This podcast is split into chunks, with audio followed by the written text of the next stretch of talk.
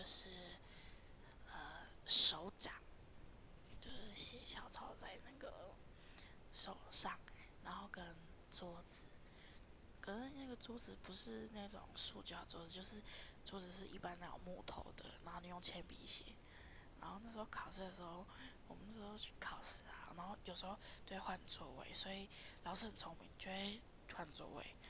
然后我们就会知道，所以我们就有时候就是拿叉子，因为叉子有方方正正的嘛，然后我们就写在里面，然后有时候就会，我我有时候就会故意就是哎，哦我的东西就是没有水，然后有时候如果放在那个铅笔里面，我就会故意打开铅笔盒，